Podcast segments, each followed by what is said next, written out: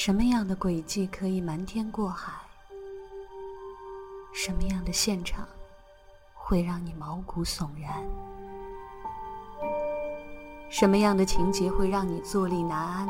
什么样的故事会让你意犹未尽？嘘，听 Catherine，听推理悬疑。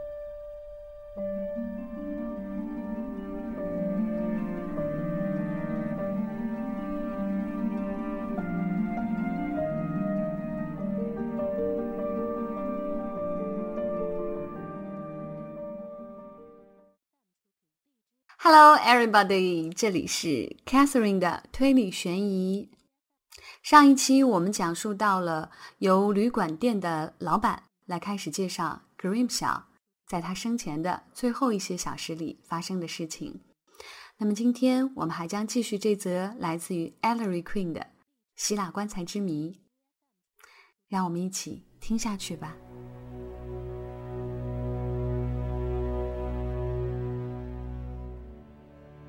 威利走出了房间，他回来时推进来一个面孔白皙的年轻人，此人眼露慌张的神色。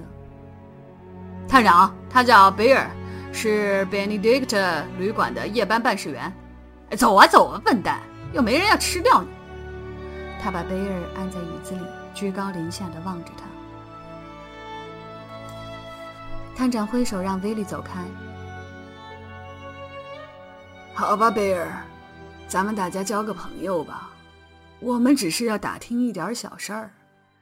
你在 Benedict 旅馆值夜班有多久了？四年半了，先生。此人坐着，手里玩着自己的毡帽。九月二十八号以来，你一直上班吗？是的，先生，一个夜晚也不缺。你认识有个叫 Albert Grimshaw 的客人吗？认识，长官，我认识。报纸上说，这个人在第五十四大街教堂墓地里发现被人杀害了。对呀，贝尔，你回答的很好嘛。是你给他登记的吗？不是我，长官，给他登记的是日班的办事员。那你怎么会认识他的呢？这事说来可滑稽了，长官。他住在旅馆的那个礼拜的一天晚上，发生了某件，嗯，扑朔迷离的事情，这就使我记住了他。是哪一夜？什么事儿？嗯，他住了两两夜之后，上星期四的一天晚上。哈哈。呃，长官，那一晚。有五个人来找过这个名叫 grimsha 的人，而且都是在半个小时之内。探长非常老道，他向后靠着，搓了一把鼻烟，就仿佛对贝尔的话满不在乎似的。讲下去吧，贝尔。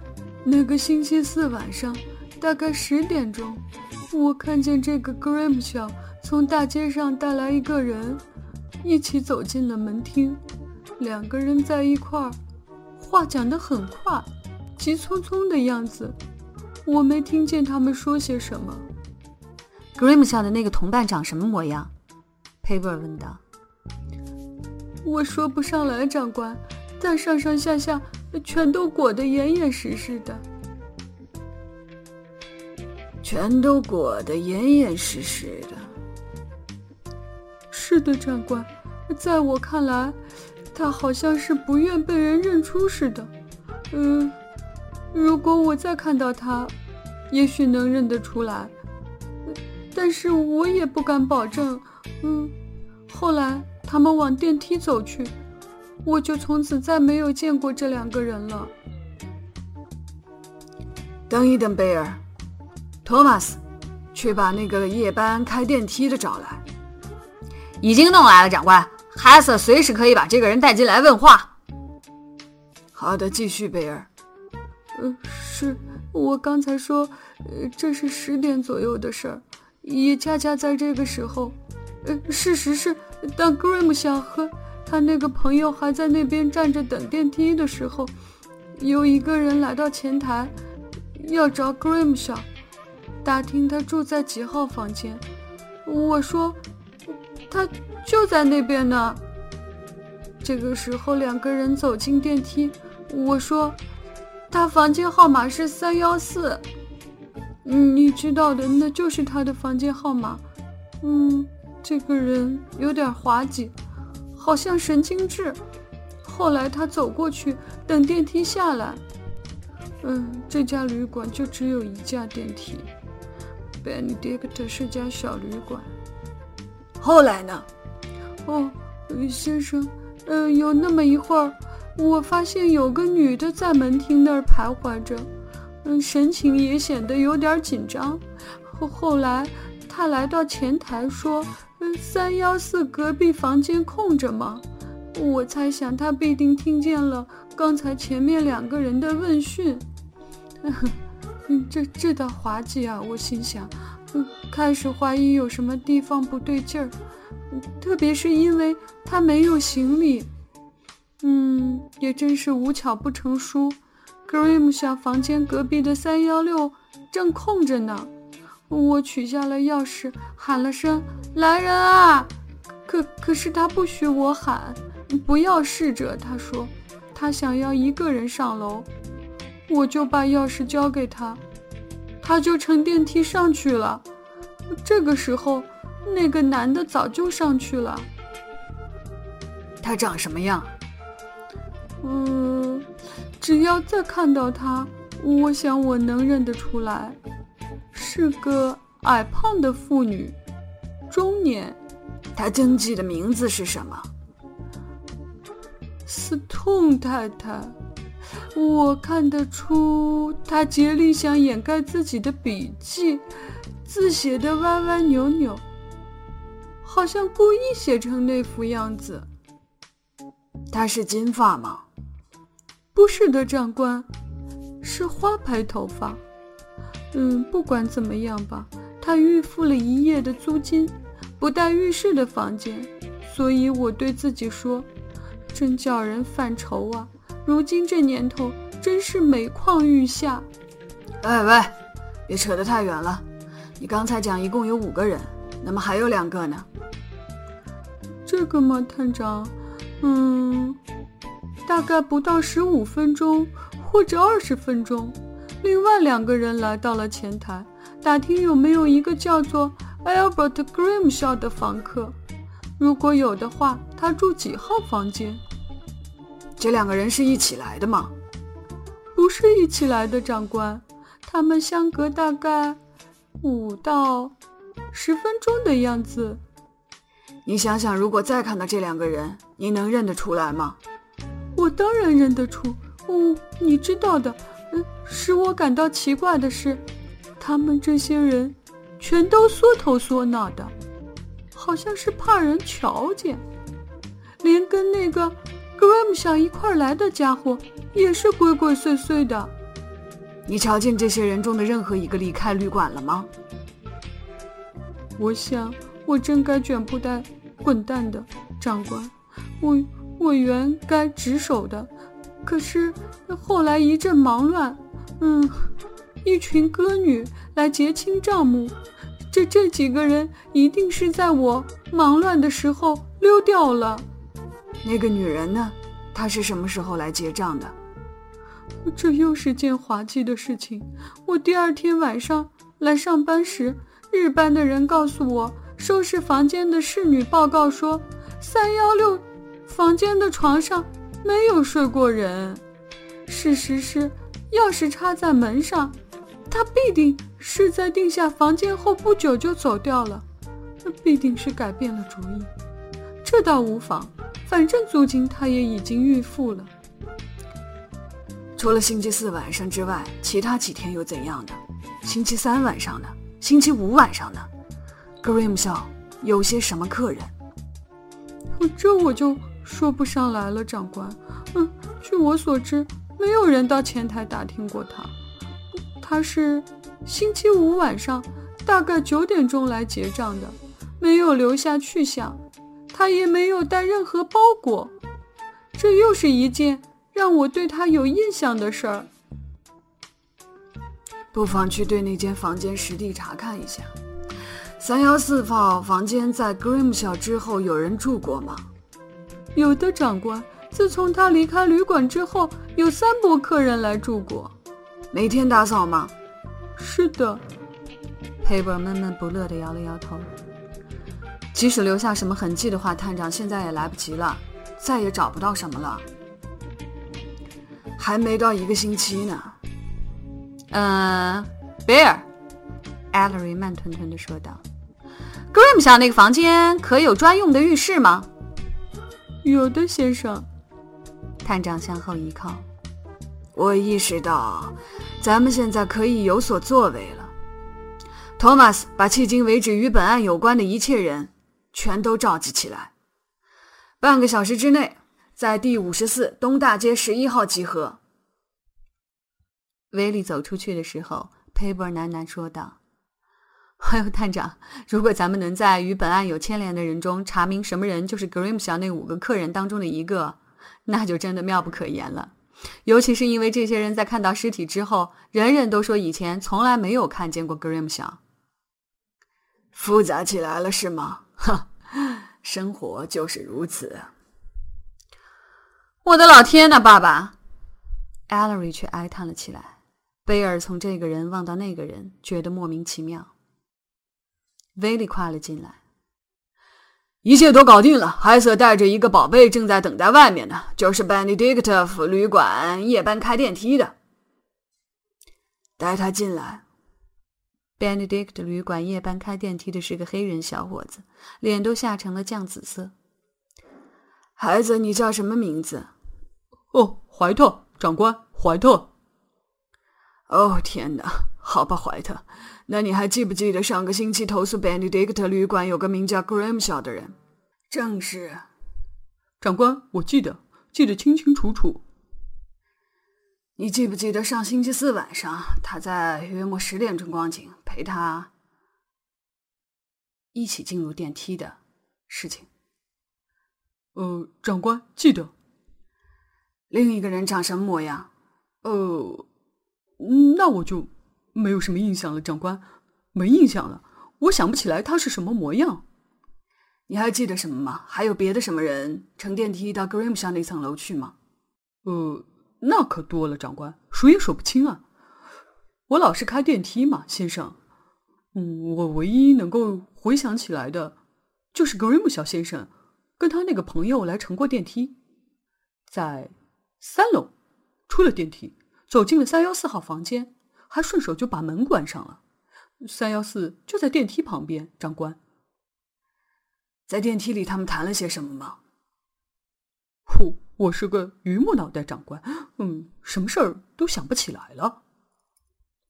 第二个人的嗓音怎么样？呃，我不知道，长官。好吧，怀特，没你的事儿。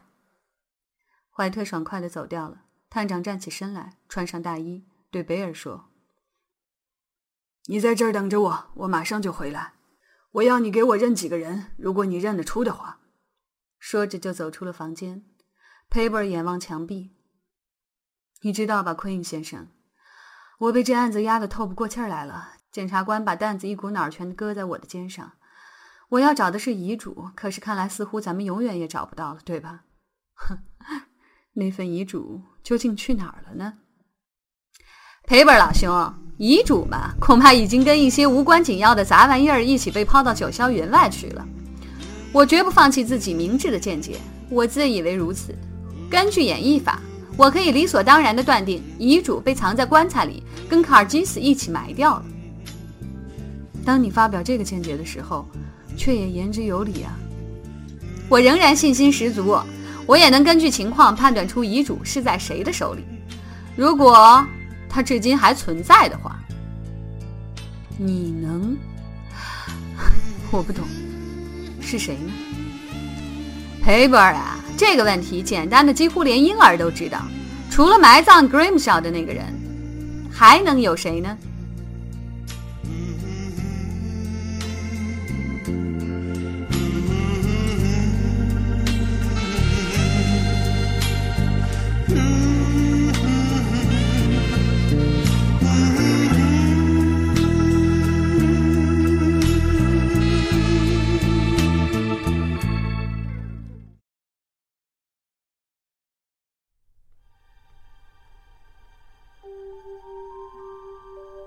什么样的轨迹可以瞒天过海？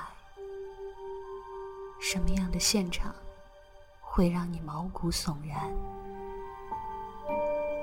什么样的情节会让你坐立难安？什么样的故事会让你意犹未尽？嘘，听 Catherine，听推理悬疑。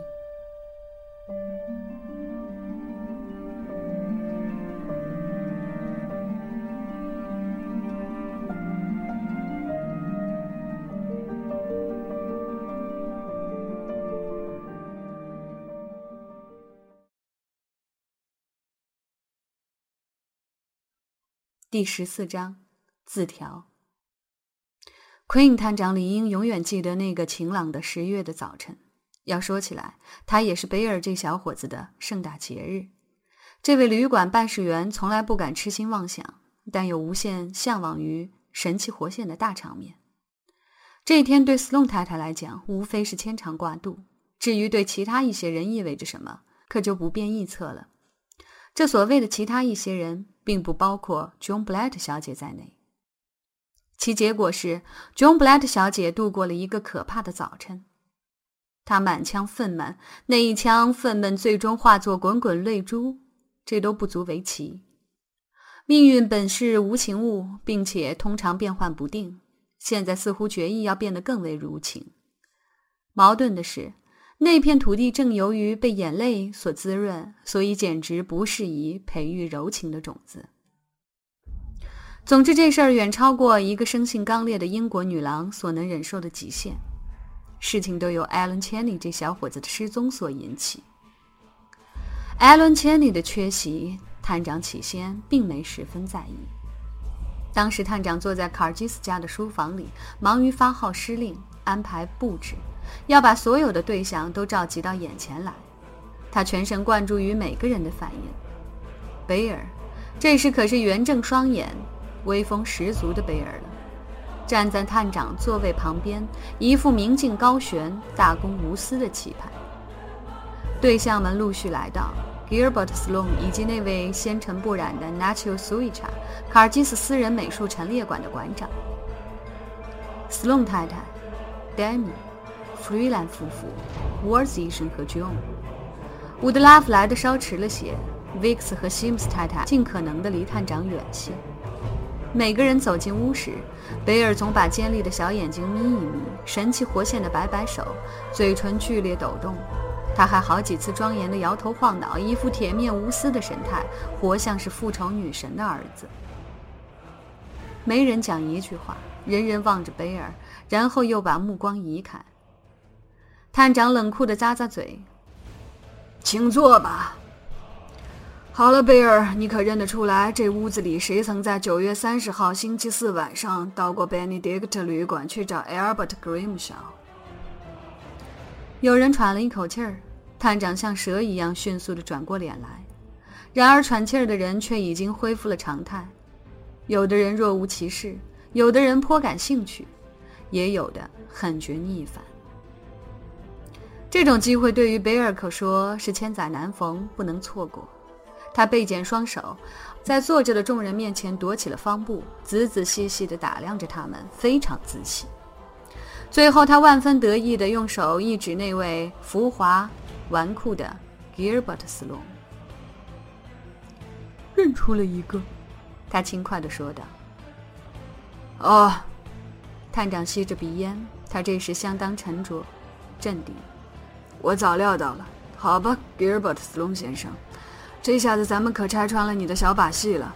昨天你说，以前从来没有跟 Albert Grimshaw 找过面，而现在 Grimshaw 所住旅馆的夜班办事员却认出你曾在 Grimshaw 被杀的前夕去找过他。你倒说说看，这是怎么回事呢？斯隆有气无力地摆了摆脑袋，如同一条鱼搁浅在沙滩上。我，他呛住了气管，所以停顿了一下，非常非常仔细的清了清嗓子。我，我不明白这个人在说些什么，探长，他肯定认错人了。认错人？呵，你该不会是在模仿布莱特小姐吧，斯隆？你还记得她昨天也是这样的吧？贝尔，你有没有认错？你是真的在那天晚上看见过这个人吗？我看见过他，长官，就是他。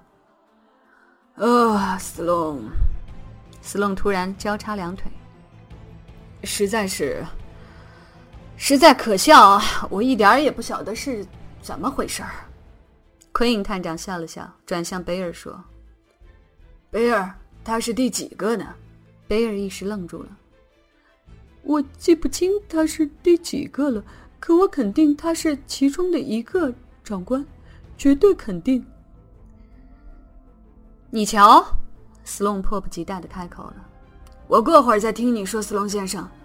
贝尔，讲下去吧。还有什么人呢？”贝尔再次朝人堆里看，他又再次挺胸收腹。哦，这次我可以赌咒发誓。啊！他猛地一下子扑到了对墙，把弗瑞兰太太吓得叫了起来。她就是这个女的。他指了德尔菲娜·斯隆。哼，好吧，斯隆太太，我猜想你大概也是不晓得咱们在讲些什么，是吗？这位女士雪白的脸颊泛红了，她几次欲言又止。什么？不，探长，我我不晓得。可是你也说你从前没有见过格瑞姆肖呀。从没见过，我我从来没有见过。探长伤心的摇摇头，似乎是由于整个卡尔基斯一案的见证人都在扯谎抵赖，从而使他兴起了哲学家的感悟。贝尔，另外还有什么人吗？有的，长官。贝尔毫不犹豫地走到对面，拍拍沃兹医生的肩膀。这位绅士到哪儿我也认得出来，长官。这一大把胡子可不容易忘记呀。探长似乎真有点吃惊，他呆望着这位英国医生，这位英国医生也呆望着他，没有什么表情。贝尔，他是第几个呢？哦，是最末一个。当然了，探长，窝子医生冷冰冰的说道：“你一定会发现，这完全是无理取闹，纯粹是胡吹八扯。”我怎么可能跟你们的美国囚犯联系上呢？即使我认识此人，又因为什么理由去拜访他呢？沃兹医生，你是在问我吗？是我在问你啊！你被人指认了出来。这个人曾经见过成千上万的人。这个人由于职业的锻炼，擅长记人面貌，而且正如贝尔所说，你这个特别容易让人记住的人，怎么样，先生？窝子医生长叹了一声。在我看来，探长，正是由于这个啊，我满脸络腮胡子这个特点，恰恰成为有力的反证，可不是吗，先生？难道你不懂？我由于有一大把胡子，因此要化妆冒充我，是再简单不过的事儿了。妙极了，艾勒瑞低声对佩伯说道：“咱们这位高明大夫可真是有极致啊，佩伯。”真他妈的急中生智！你说的头头是道，医生真是头头是道，而且也很真实。那好吧，我们接受你的辩解，承认你被人假冒了。现在你只要能做到一点就行，先生，就是把九月三十号晚上发生假冒事件的那段时间里你自己的行踪交代清楚。嗯，窝子医生皱了皱眉头。上个星期四的晚上嘛，呃，让我想想看，嗯，探探长，这实在不太合理呀！你怎么能叫我回忆得起来一个多礼拜以前的某段时间里我在哪儿呢？可是你却回忆得起一个礼拜之前星期五晚上你自己在哪儿？我看现在这么办吧，也许你的记忆力确实需要什么东西提醒一下。这时，吉永出了声。探长赶忙转过身去，人人也都朝他望去。他正坐在椅子边上，微笑地注视着。我的好医生啊，我只能说你还不够男子汉气概，或者说，昨天你用第一流的骑士风度来保护弗瑞兰太太，现在你是又在维护我这早已受损害的名誉呢？还是你真的健忘呢？哎，窝子医生顿时惊呼起来，一双棕色眼睛射出了光芒。哦，蠢！我真是蠢透了，去用。我想起来了，探长，瞧我的记性。呃，我想起来了，先生，一个礼拜以前星期四晚上的时候，我跟布莱德小姐在一起。你们在一起？哦，很好嘛。是的，那是在我看见 Grimshaw 有女佣引领进这房子之后。我回到自己房里，沃兹医生来敲门，问我愿不愿意出去玩玩。正是这样，我们不久之后就出了这所房子，步行到第五十七大街上的某个小吃店，呃，或者什么咖啡馆，我记不清是哪一家了。度过了一个轻松愉快的晚上，这倒是事实。我记得咱们回家已经是半夜了，可不是吗，舅？是半夜了，医生。老探长嘟嘟囔囔地说。非常好，非常好，威贝尔，你现在仍认定坐在那边的就是最后一个来客吗？贝尔固执地说：“哦，我我认定他就是。”沃兹医生笑眯眯的，探长却一跃而起，他不再那么和颜悦色了。贝尔，你指认了，我们用“指认”这个词汇。三个人：斯隆、斯隆太太、沃兹医生。那么另外两个呢？你再看看这儿有没有另外两个人？贝尔摇摇头。我能肯定，在做这些绅士当中，没有那两个人。长官，他们其中一个身材非常高大，简直是个巨人，头发已经花白，脸色红彤彤，像是晒过太阳，讲话口音像是爱尔兰人。我现在记不清楚他是不是在这位太太。和那位绅士之间来的，他说时指了指斯隆太太和沃兹医生，也可能是最早来的两个人当中的一个大个子爱尔兰人吗？啊，我的天哪，他是个什么来头呢？在这件案子里，咱们还没碰到过这么个模样的人呢。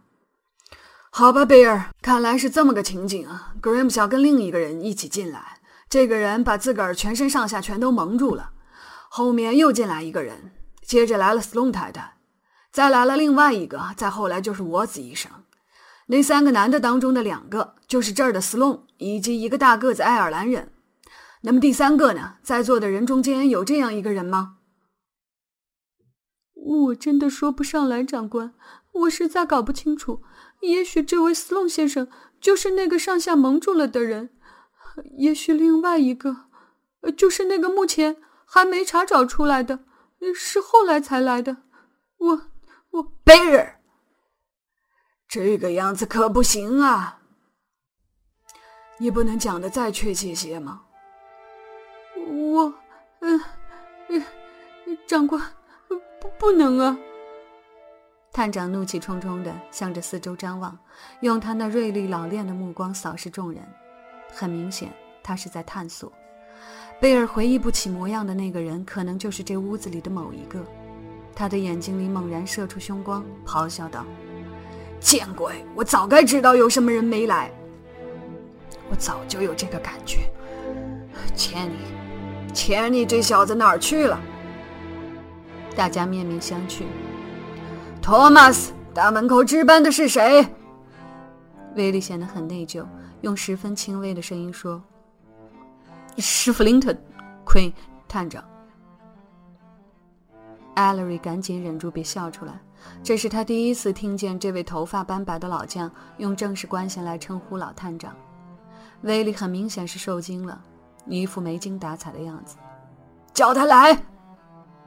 威利走出去的动作是如此之迅速，连这位小喉管里呼呼有声的探长也受到感动而稍稍平静了些。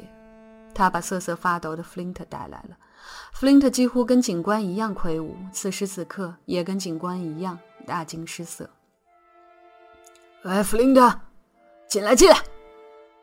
呃，是长官，是是的，长官。弗林特，你看见艾伦·千里走出这所房子了吗？看，看见了，先生。呃呃，看见了，长官。什么时候？昨晚，长官，十一点一刻，长官。他要到哪儿去？他说什么要到他的俱乐部去？斯隆太太，你的儿子参加俱乐部吗？德尔菲娜·斯隆正在扭拗着自己的手指，眼光凄凄惨惨。哦，不，探长，不，我我不明白。弗林特他什么时候回来的？呃，他，他没回来，长官。他没回来，你为什么不把这情况报告威利警官呢？我刚要去报告长官，我昨晚是十一点钟来的，而我还有几分钟就该换班了。我正想去报告长官，我以为他也许是到什么地方去买醉。再再说，长官他也没带包裹，也没带任何呃这类东西。你到外面去等着吧，我会找你的。老头子还是用那可怕而平稳的口吻说话。弗林特像被判死刑似的走了出去。威利警官铁青的脸在颤抖，他喃喃地说：“不是弗林特的错，奎因探长，是我的错。你吩咐我把每个人都监视好，我应该亲自干这事儿的。那时刻就会发觉。”住口，托马斯。斯隆太太，你儿子有没有在银行开过户头？开过，有个户头，探长，在国民商业银行。托马斯，打个银行，打个电话去国民商业银行去查一查，今天上午千里有没有去支过款子？究竟这个千里去了哪里呢？而贝尔认出的这三个人，真的是那天晚上到旅馆去找 Grimshaw 的那三个来客吗？